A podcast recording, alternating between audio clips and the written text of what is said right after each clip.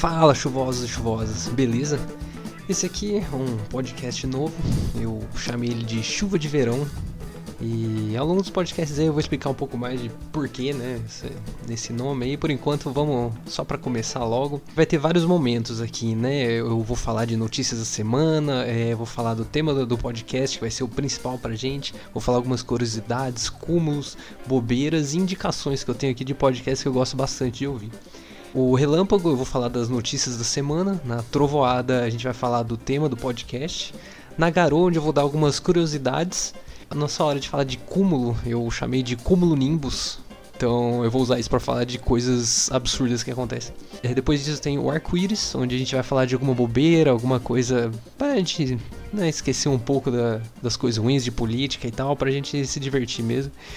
E para finalizar o programa, eu sempre vou dar uma indicação aqui. Geralmente vai ser de podcast, porque eu tô ouvindo bastante podcast e eu tô gostando bastante, então é, eu vou sempre dar aí uma indicação para vocês. Aí pode ser de livro também, filme, série. Por enquanto vai ser de podcast, porque é o que eu tô gostando de, de ouvir. Bom, vamos lá. Relâmpago. Esse barulho me lembra um amigo meu que chegou na, no pensionato que a gente morava no começo da faculdade e tava chovendo, né, bastante. E aí ele foi entrar com o guarda-chuva. Só que o que ele se esqueceu naquele momento era que, né, a nossa cerca elétrica era baixa.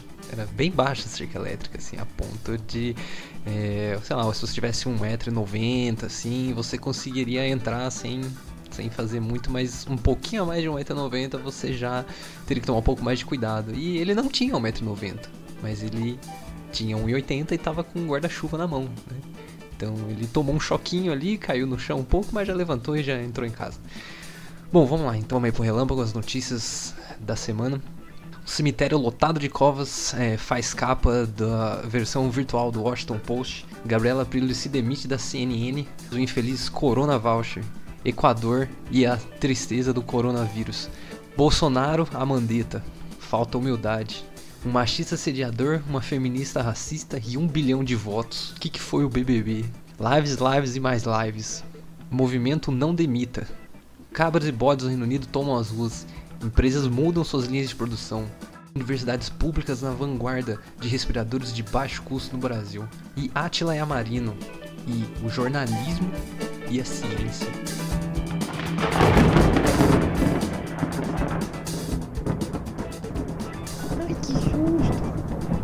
Começar essa trovoada com né, um trechinho da entrevista aí do Roda Viva do Atila Yamarino, que acho que representa bem aqui o que a gente vai cobrir aí nesse podcast. Tem duas ferramentas que são as duas ferramentas que eu vou usar para responder qualquer coisa que me perguntarem aqui hoje. Que são duas coisas que estavam muito descrédito e que é bom que a gente está renovando a confiança nelas agora, nesse momento que a gente precisa disso, que são a imprensa e a ciência. Eu, eu quis completar aí, então eu queria resumir para vocês aqui que é jornalismo, mídia, né, e ciência, que são duas coisas que são muito importantes que a gente está vendo aí que o executivo está batendo de frente com essas coisas faz muito tempo e não é só desse governo, é de governos anteriores também. A gente está vendo isso no mundo inteiro, na verdade. É, vários governos conservadores aí e que não querem é, que a imprensa, é, como eu posso falar, hum, dê notícias. É isso que, é isso que eles não querem. Bom, valorizando aqui, né, a primeira coisa que o Atila falou, né, o jornalismo. Vamos começar aqui por uma notícia aí que foi chocante aí, que foi noticiada no Washington Post, que foram abertas várias covas num cemitério da Vila Formosa. E assim, é uma cena chocante aqui, vocês deem uma pesquisada aí depois, é, saiu no G1 e também no Washington Post, obviamente. Eu tô vendo a foto aqui, depois vocês abrem e vem vocês aí também. E, meu, é chocante, assim, porque a gente olha aqui, ó, tem. Olha aqui, só de bater o olho aqui, acho que eu tô vendo assim umas 30 covas por umas 3, 5 linhas. Então tem umas 150 covas aqui abertas, assim, acho que eles deveriam ter acabado de cavar isso aí. E foi muito noticiado isso, né? Por isso saiu no Washington Post, por causa dessa crise do coronavírus, e foi associado a isso. Mas, segundo a prefeitura de SP, como noticiou aqui o G1, as covas não foram abertas por causa do coronavírus, e sim por causa que é uma coisa padronizada aí após um período de chuvas. Mó que chuva, hein? Uma chuva boa aí, né? Ah, não é chuvinha de verão, isso aí não. Continuando aí com o, o tema cemitérios, um tema mórbido e triste, né? É, a prefeitura na Bahia fez uma ação que foi também, né, é, não, não chocante da mesma maneira, mas foi ainda assim chocante. Eles pintaram na parede, né, da, o cemitério ele dá para uma avenida, uma rua, e eles pintaram na parede das mesmas cores do cemitério a, a, a seguinte frase: Fique em casa, dois pontos. Não queremos você aqui. Isso foi uma ação da prefeitura, cidade de Jussari. Ela fica a aproximadamente 500 quilômetros de Salvador. Isso aí foi noticiado na Gazeta, que apesar de ser chocante, né, é uma coisa que é verdade e que as pessoas não estão levando a sério. As pessoas, é, muita gente continua saindo na rua, muita gente acha que isso é frescura e que é uma gripezinha. Né? Para evitar, né, que esses cenários dos cemitérios aconteçam, o governo aí começou a tomar uma série de medidas. É, talvez um pouco é, tentando espelhar medidas é, internacionais, coisa que está difícil por causa do, do executivo e da bancada que insiste em acreditar que é, essa gripe é só um resfriadinho. Eles soltaram na notícia de que haveria um voucher de 200 reais para trabalhadores formais. Isso logo foi visto como o que, que é 200 reais, né? Vamos parar para pensar aqui, né? O que que 200 reais faz para um trabalhador, uma trabalhadora que tem cinco filhos, trabalhador que às vezes nem é formal. Então o que que 200 reais faz? Aí falaram, ah não, muito pouco. Não, o que que onde já se viu isso? Aí aumentaram. Agora é 600 reais. É dinheiro, é dinheiro, ajuda. Ajuda pra caramba, ajuda muito. Ainda mais que mais de uma pessoa na família pode pegar, mas se eu não me engano tem um limite pra. Se eu não me, é, acho que é duas pessoas por, fa por família. Mas já é uma ajuda num estado que tá muito triste aí o governo. Lembrando que esse valor aí é para trabalhadores informais, né? Então, é, a moça que vende cabo USB no semáforo é, o, o, rapaz que coleta o lixo, todas as pessoas que são trabalhadores informais, eles vão estar aí contemplados aí nesse, nesse valor, né? Mas assim, lembrando que estamos sob um governo que é liberal, né? O, o que, que é um governo liberal, né? O objetivo dele é minimizar o tanto que ele mexe na economia, né? O tanto que ele ajuda é, o próprio Estado com a economia. Ele quer fazer isso por meio de é, investimentos e por meio de negócios com empresas, é, privatizações. Isso na verdade só está acontecendo depois de muita pressão que colocaram no executivo e nos outros nos demais poderes, né? E justamente por causa da pandemia. Isso é um, um cenário assim é, de exceção que um governo tão liberal quanto a gente vem vendo até agora, um governo que atualmente tem como sua base o exército e os empresários, também, né, a bancada religiosa, né, não vamos esquecer. E o que a população parece que às vezes não entende é que tudo bem, eles precisam trabalhar, é claro, pouquíssima gente, né, tem o privilégio de ficar em casa, de pedir iFood, e fazer tudo pela internet, de não precisar botar o pé na rua por semanas seguidas por pedir supermercado em casa. Tudo bem, né? Isso são privilégios, às vezes até privilégios invisíveis. Mas é, o que a gente vê por aí é o pessoal querendo trabalhar, e isso com certeza faz sentido. Mas parece que eles não esperam que o governo dê esse dinheiro. Essa pressão é, em o governo dar esse voucher, ele não era o foco principal das manifestações. As pessoas se manifestavam por querer ir trabalhar, elas não se manifestavam por pedir ajuda do governo. O que o governo deve a sua população, que é uma ajuda financeira em tempos de crise. Então, isso parece que fugia do foco do, dos protestos e dos panelaços que a Alas e, né, é, junto com essa, essa conversa aí do voucher, né, a gente viu uma notícia que foi um pouco assustadora, que foi uma medida provisória emitida pelo governo que foi reformulada. Antes, as empresas poderiam cortar contratos com seus trabalhadores sem proporcionar qualquer tipo de ajuda financeira, ou seja, eles iam rasgar o contrato, dane-se, e essa era a medida provisória. Aí o pessoal olhou e falou: Meu, o que, que é isso? Tá louco? Vai acabar o contrato dos caras sem dar nada. E aí mudaram essa medida. Então agora ela prevê a redução da jornada de trabalho e salário em até 100%. O que, qual que é a diferença, né, disso, né? A diferença é que o governo agora vai dar uma compensação em relação a esse valor aí que a empresa vai estar tá tirando do, do trabalhador. Né, e em um momento de tanta crise, né, de tanta coisa que a gente vem tendo aí nos tantas declarações polêmicas, tanta tanto pão e circo, né, para a gente não ver o que realmente está acontecendo. É, o ministro da Saúde, Mandetta, está atuando visivelmente assim de acordo com é, o que os cientistas e o que a população em geral mais informada concorda sobre as ações que devem ser tomadas contra o coronavírus. E o executivo Bolsonaro, ao invés de, de usar isso, né, de falar, pô, eu coloquei esse cara aí, Pô, o Mandetta tá aí porque eu coloquei ele, ele sabe o que ele tá fazendo. A gente tá, a gente tá fazendo o que a gente pode. Não. Ele, meu, ele não tá se apoiando no Mandetta. Ele, muito pelo contrário, ele tá empurrando o Mandetta pro lado, falando que faltava humildade ao Mandetta, sendo que o cara, meu, chega com colete do SUS, né, pras entrevistas. Isso quer dizer alguma coisa, né? O SUS é importante né? Isso quer dizer que o cara defende o SUS, pelo menos à primeira vista, né? Claro que o Mandetta tem outras coisas. É, né, que eu não, não vai ser o foco aqui da gente falar agora, outras coisas que aconteceram, mas o que a gente vem vendo agora é que ele tá fazendo o que parece que é o que deve ser feito, tomando as medidas. Os governos é, individuais, estaduais estão tomando as medidas, mesmo que o governo executivo, é, o Bolsonaro, seja contra isso e tenha ido a manifestações, passou, cumprimentou um monte de gente lá. Então é claro que falta assim um alinhamento, né, na, no governo, pelo menos no que tange essa questão aí, né, da saúde. Bom, do resto também, né, mas isso aí é outra conversa. Meu, até o Trump, ele percebeu que ele estava indo num caminho de fazer besteira e ele voltou atrás. Ele claramente está tomando ações que vão a favor da ciência e da saúde mesmo assim, o Bolsonaro que é o, assim, o seguidor mais fiel do Trump, ele não tá mudando de direção. Parece que tá indo por um caminho oposto de todos os líderes mundiais. A gente já tá vendo aqui na América Latina como que tá o Equador, né? a gente tá vendo claramente como que é o colapso do sistema de saúde em um país latino-americano.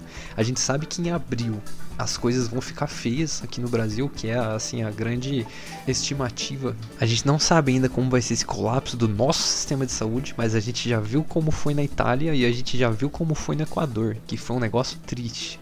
Espero aí que não estejamos indo para o mesmo caminho, porque se eu não me engano a gente começou a tomar as ações na hora certa antes desses países aí, né?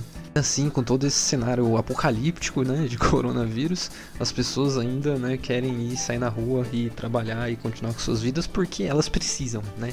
Isso faz sentido para quem precisa. Quem não precisa pode ficar em casa e deve ficar em casa. Mas para quem precisa, né? É, tem vários casos de pessoas que precisam continuar saindo de casa porque precisam continuar levando dinheiro para casa porque é trabalhador informal. Né, teve até um caso aí que saiu essa semana da moça na frente do Palácio do Planalto é, pedindo que ela pudesse ir trabalhar, pudesse né, abrir o negócio dela. Presidente, olha só, vim aqui pedir pro senhor como mãe preciso voltar a trabalhar, entendeu? Não tem condições da gente viver nessa situação. Não, não tenho, vai faltar coisa para meus filhos dentro da minha casa. Estou aqui pedindo para o senhor, põe esses militares na rua, põe para esse governador, já decretou de novo mais um mês sem, sem, sem aula, sem nada. Não tem condições da gente viver desse jeito. Em outros pontos né, desse vídeo, ela fala que a imprensa quer acabar com a vida né, do povo e ela fala também que não quer os 600 reais voucher, porque ela não quer dinheiro que vem do governo. Recusar dinheiro que o governo deve, que é a obrigação dele, mas tudo bem, né? O foco que eu quis trazer aqui não é né, a posição dela, né? Abre parênteses aqui, intervenção militar. É falar que depois que esse vídeo viralizou, ela foi ameaçada e ela tá com medo de fazer qualquer coisa, ela quer proteção e tudo por causa do vídeo e por causa da ideologia, né, dessa polarização que a gente está vivendo ultimamente. Coisa triste, né, ser ameaçado por é, expor o modo como você pensa, né? Isso é intolerância qualquer coisa que você se expressa e você é amplamente criticado e de um jeito que você se sente acuado e que você tem medo de sair da sua casa, isso é intolerância. Isso claramente foi um caso de intolerância. É, eu tô defendendo ela nesse caso porque, né, imagina se, por exemplo, alguém da sua família faz uma coisa dessa, alguém que você não concorda com as ideias dela faz uma coisa dessa e ela começa a ser ameaçada. Você não vai concordar com o que ela falou, mas você vai ficar preocupado com ela, porque é alguém da sua família, alguém que você conhece. Mas como aqui não é alguém que você conhece, é um vídeo na internet que você viu e, e você não tá nem aí para aquela pessoa, então esse tipo de coisa acontece.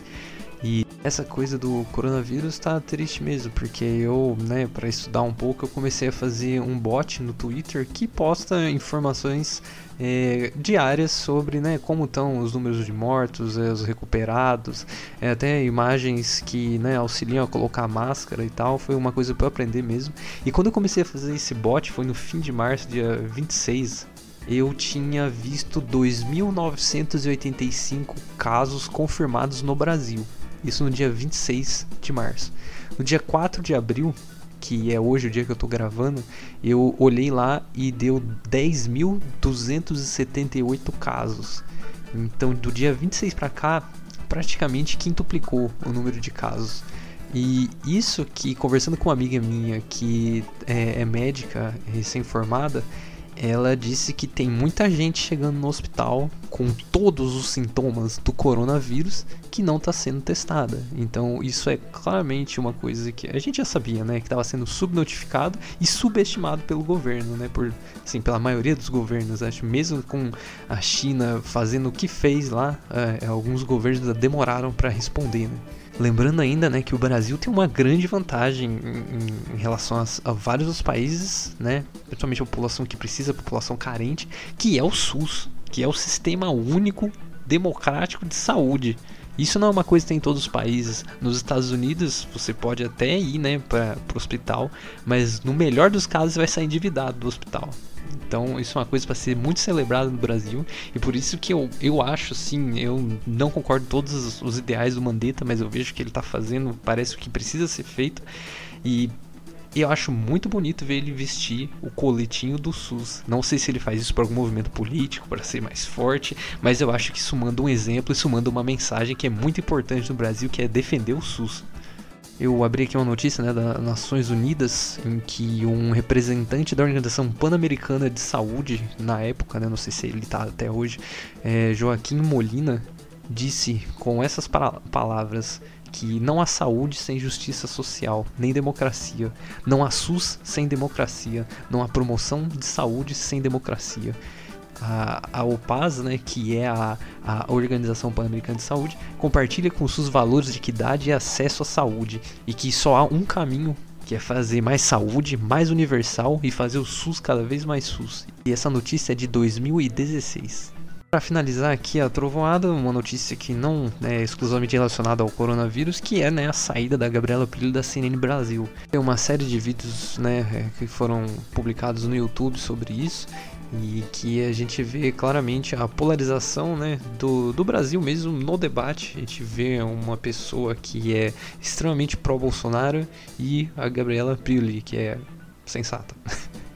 Mas o que rolou essa semana é que ao é, né, oficializar né, né, para a mídia social né, a demissão dela no Twitter, alguns dias depois ela postou que ela estaria voltando à CNN num programa é, que provavelmente não vai ter essa, essas pessoas. o problema acho que não era a polarização né, no, no, no, debate ao vivo. O problema era a ausência de informações, a, a, falta de conhecimentos do que as pessoas estavam discutindo por parte dos adversários, entre aspas, né, dela. Né? As pessoas chegavam com que nas palavras dela eram, eram os achismos. A pessoa só achava aquilo e achava aquilo, mas não sabia nada sobre aquilo.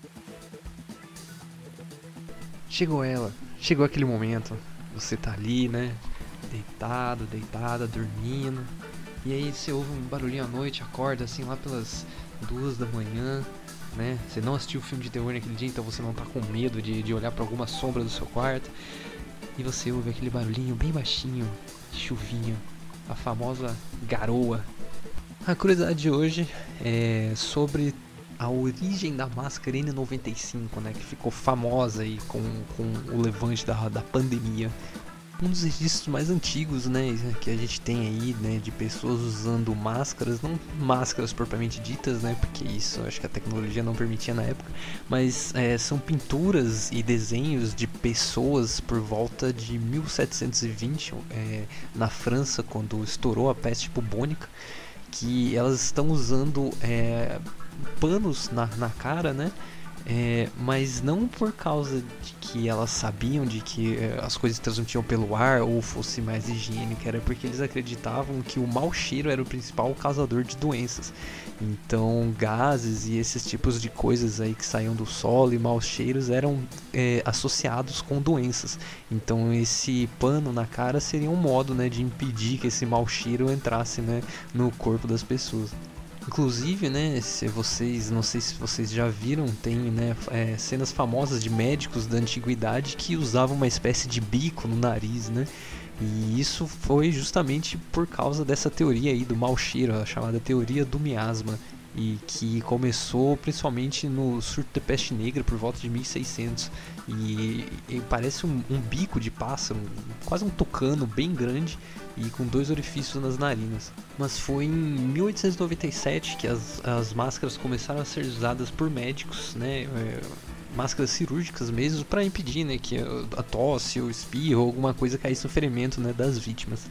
Mas foi só em 1910 com uma praga de peste bubônica que estourou no norte da China, que um médico chamado, vou tentar pronunciar o nome dele aqui, hein, vocês tenham paciência comigo, Lin Ten Wu, estudou medicina em Cambridge e foi contratado pela corte imperial chinesa para analisar, né, fazer autópsia de uma das vítimas lá. E ele percebeu que eh, não, era por, não era por pulga ou mosquito ou qualquer coisa, a doença estava se transmitindo pelo ar. Então ele eh, se baseou nas máscaras que já tinham sido criadas no Ocidente e criou uma versão oriental, né, com eh, pequenos furos para passar o ar. Então isso isso foi assim o início, né, um avanço muito grande para máscara, né, como a gente conhece hoje. A partir disso, em 1911, comecei, começou a ser usado em larga escala, assim. Isso foi, inclusive, tem aqui até uma foto muito legal aqui nessa. Isso que tudo que eu tô falando para vocês aqui é uma notícia da época negócio e tem uma imagem muito legal aqui, né, de uns soldados, né, usando a máscara da época. E vou ser sincero com vocês, parece que eles estão com um fraldão na boca, que é um negócio muito diferente, né, do que a gente conhece hoje. Foram utilizadas também bastantes máscaras, não no estilo cirúrgico, né, como a gente imagina, mas durante as guerras muito, é, foi produzido muitas máscaras de gás, né, principalmente na Segunda Guerra Mundial. E foi em 1972 que começou o primeiro respirador descartável N95, que é produzido até hoje pela empresa 3M. E essa máscara, né, agora um, vamos mais para atualidade, né, como que ela é hoje em dia, o diferencial dela é que tem um filtro de ar e que por isso não é recomendado usar ela por mais de 8 horas, porque fica até mais difícil de respirar por ela, porque o filtro vai ficando cheio, né? As impurezas vão entrando no filtro, vai, vai enchendo ali e cada vez é, entra menos ar na máscara, né? Então não é recomendado usar por mais de 8 horas. Bom, essa foi a curiosidade de hoje, agora vamos para Cúmulo Nimbus.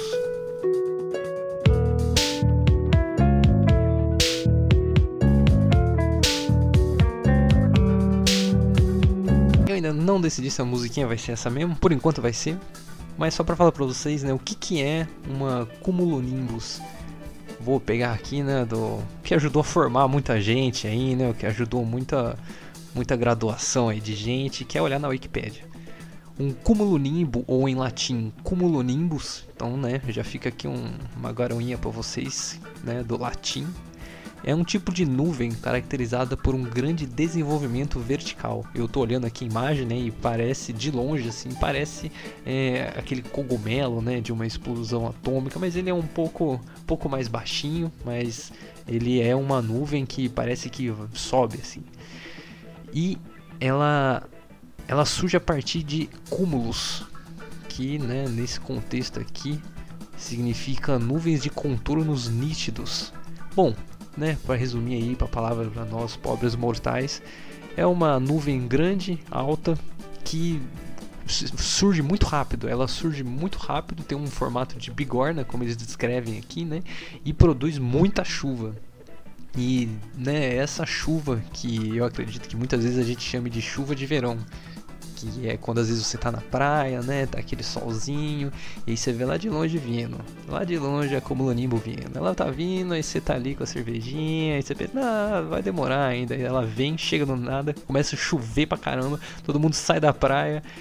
e você continua ali com a cervejinha no colo, segurando as roupas na mão, com o guarda-sol em cima, só esperando ela passar. Porque você sabe, você conhece a ciência, você, você agora sabe o que é uma cumulonimbo, você sabe que é um grande volume e que ele vai cair rápido, então é, não vai demorar muito para passar essa chuva. É só mais uma chuvinha de verão.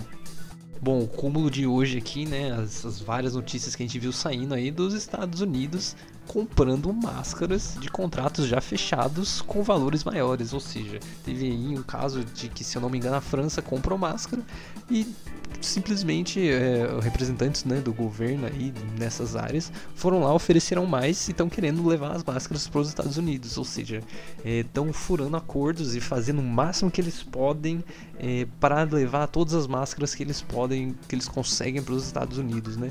Que é uma coisa assim, é um, é um cúmulo do, do egoísmo e mostra, né, como que os países se comportam, né, nessas crises dentro e fora do país. Depois dessa notícia dos Estados Unidos, várias outras saíram de revelações de confiscos de máscaras entre países europeus e mesmo a própria França aí é, confiscou máscaras de uma empresa sueca e parece que esse tipo de coisa não é, é, unicamente vinculado aos Estados Unidos, né? Todos os países estão fazendo o possível pela sua população e isso inclui, né? É, passar a perna em outros países para atender a própria população, né? Até que ponto isso é válido, né? Todo mundo precisa de máscara no planeta inteiro. Né, isso acho que a gente consegue diminuir isso um pouco pro nosso cotidiano, né? É, é aquela pessoa que vai no supermercado e leva trocentos papel higiênico e álcool em gel para casa e não sobra pro resto, para quem realmente precisa. E isso, né, como a gente vê, acontece tanto em pequena escala como em grande escala, e como um país roubando máscara do outro, que é uma coisa muito triste. E pensando no coronavírus, que é um momento muito triste, ele parece uma guerra, né? Parece que o pessoal está se unindo contra um inimigo em comum, mas ainda assim cada um lutando o pouquinho que eles conseguem para si mesmos, né? Eu acho que, né, vai ser um período muito difícil esse período do corona, mas acho que depois de todos esses acontecimentos e todas essas coisas e todas essas perdas que estão acontecendo, eu acho que né, provavelmente essa geração e um pouquinho da próxima tem a visão um pouquinho é, maior né, do, do planeta mesmo, de, de como de cuidar dele, né, de ser solidário com os outros, porque me, apesar dessas notícias tristes né, acontecendo aqui, a gente vê que muita gente se mobilizou com ONGs e organizações para doar alimentos para quem precisa, então é uma coisa bonita de se ver. É, as pessoas que podem, muitas estão é, ficando em casa, elas estão fazendo o possível pelas outras. E então, é, apesar de algumas notícias tristes dessa, né, cúmulos de egoísmo que a gente vê tanto dentro do supermercado quanto na política internacional, a gente vê que ainda assim tem pessoas que estão fazendo o que seria o mais solidário com as que precisam. Bom, já falamos aqui do que, que foi o cúmulo do egoísmo de hoje, né? Vamos falar então do, do que seria né, um cúmulo de solidariedade né, que eu vi acontecendo aí essa semana, que é uma rede de empresas incluindo a que eu trabalho, lançou um movimento aí chamado com uma hashtag, né, não demita. São empresas que se comprometeram nesse período, né, muito difícil para todo mundo de não demitir funcionários. É uma coisa assim que é maravilhosa, que é para ser louvada de pé, que é uma coisa muito bonita assim e que com certeza vai ajudar muita gente por aí. O que foi para mim também essa semana o cúmulo hum, como que eu posso dizer? O cúmulo. Ah, vamos chamar de cúmulo do BBB, porque eu não sei se é porque eu não acompanhava, eu nunca vi um BBB ser tão discutido e tão comentado nas redes como foi esse que tá rolando agora em 2020, né? A gente teve aí, né, o que foi o Prior e a Manu, o que muitas pessoas consideraram um, uma disputa entre um machista sediador e uma feminista racista. Eu não vou entrar por dentro e discutir isso porque eu sinceramente eu não acompanho. Vocês me desculpem aí quem acompanha, a gente não vai ter esse tipo de discussão aqui. Se vocês me mandarem alguma coisa, eu posso ler e, e dar minha opinião, mas eu não vou atrás disso. Mas o que eu achei muito curioso é que teve mais de um bilhão, um bilhão de votos nesse, nessa disputa aí que teve. E foi extremamente acirrada esse 1 bilhão de votos. E foi uma coisa assim que, cara, o Brasil tem 200 milhões. As pessoas votaram e votaram muito. E para finalizar aqui os nossos cúmulos, vamos ter aqui também o cúmulo da balbúrdia, né? Pesquisadores da USP criam um ventilador pulmonar para emergências e pode ser produzido em apenas duas horas e é 15 vezes mais barato que os, que os outros aparelhos disponíveis no mercado. A Unicamp também começou testes rápidos para diagnóstico da Covid-19 com resultados que saem em até 48 horas. Ah, esqueci de falar também do, do cúmulo do ser humano, o cúmulo, ou melhor, o cúmulo da ausência do ser humano, né? No Reino Unido, cabras e bodes estão tomando as ruas por causa da ausência de seres humanos. Então está sendo mais frequente ver esses animais nas ruas, justamente porque agora tem poucos humanos, né? As pessoas não estão mais passeando, não estão saindo de casa sempre. Então eles estão retomando, né? A natureza volta a retomar o que é dela. Bom, pessoal, com isso a gente fecha aqui os cúmulos. Vamos então pro arco-íris, que é um momento mais aguardado aí, né? Pela, pela população boba desse país. Lava a mão, passo álcool em gel. Não pode contato físico, só nude pelo céu. Oh, vontade, coração aguenta. Queria tá contigo. Vê na Netflix, é isso que ele fala. Queria estar tá contigo, vê na Netflix. Se você quiser quiser ir ver o vídeo oficial, você vai ver que é exatamente isso que ele fala. Ele não fala outra coisa além disso. Então esse aí é um, um clipe, na verdade é uma música né, do MC Marra. É um, esse cara é um funkeiro que ele faz é, exclusivamente. Não, mentira, não é exclusivamente, mas a maioria dos funks dele é, é voltado a temas. Então ele tem, por exemplo, funks do Ben 10, é, dos Vingadores, do Dragon Ball, do Harry Potter, do Senhor dos Anéis e vários desses que eu falei não são com esse nome. A gente teve também várias lives de sacadas, né, de cantores famosos, às vezes nem famosos, né, querendo alegrar um pouco aí a, a vida dos quarenteners, né, os novos Faria Limers de condomínios. Vai começar, chama, chama meu nome, pô, Pedro. Vai, Pedro. Aí.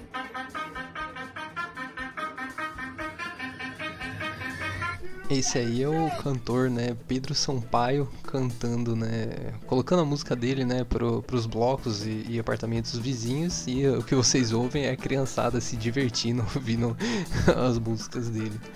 Tivemos também show do Mumuzinho, Lulu Santos, Agnaldo Raiol e outros demais, né, não necessariamente famosos e que foram as suas sacadas para passar um pouco de alegria, né, para as pessoas que estão é, né, presas dentro de casa. Bom galera, o programa vai ficando por aqui. Vou só antes, né? Vamos aí pro pôr do sol, que é onde eu vou fazer minhas indicações. Eu queria indicar dois podcasts e vou tentar não parecer sexista aqui, porque hum, esses programas são muito bons. Eu, não quero que é, você, por ser homem ou por ser mulher, é, é, ouça apenas um deles. É, um que eu vou indicar que eu tô ouvindo e que tô gostando muito, que é o Memo, que é um podcast que prega a descoberta da masculinidade pelos homens e no slogan deles, né? Que já passou a hora dos homens assumirem a responsabilidade e entender que problemas de gênero são problemas deles também. Esse podcast é maravilhoso e assim tem várias é, histórias é, muito boas que a gente aprende com, com os próprios é, integrantes do podcast e também convidados. Ele é muito bom, tô aprendendo demais com ele e recomendo muito. E um outro podcast que queria recomendar que se chama Mamilos que o slogan deles é jornalismo de peito aberto. Ele é apresentada pela Juliana e pela Cris. Elas são maravilhosas, contam muito. Tem uma série também de é, acho que cinco podcasts que eles lançaram acho que semana passada é, sobre violência doméstica. É muito bom mesmo. É um podcast que é maravilhoso. Eu disse que eu não tentaria ser sexista porque quando a gente fala né, esses nomes dos dois, Memo, né, esqueci de comentar, Memo é homem ao contrário. A gente pensa que eles ambos são muito voltados né, aos gêneros, né, é, talvez feminino e masculino, né? Mas a verdade é que eu quero colocar, é, ouvir os dois, ouçam os dois. É assim, uma fonte de aprendizado sem fim. Então recomendo muito que vocês ouçam ambos. Bom, pessoal, eu vou ficando por aqui. Eu agradeço muito se você aguentou chegar até aqui, se você ouviu até aqui. É, o meu nome é Pedro Mendes, eu sou formado em engenharia de computação. Eu tô aqui porque eu queria tentar um negócio novo, tô sei o que fazer na quarentena. e queria né, passar um pouco para vocês de notícia com um pouquinho de risada, um pouquinho uma coisa mais leve, né? Nesse tempo que a gente só lê notícia pesada, queria que é, eu gostaria eu mesmo, né, de ouvir um podcast que fosse mais tranquilo, um podcast que fosse mais gostoso de ouvir, sem tanta tapa na cara de notícia. E esse é o meu objetivo aqui. E bom, vamos aí, que isso aí é só uma chuvinha de verão.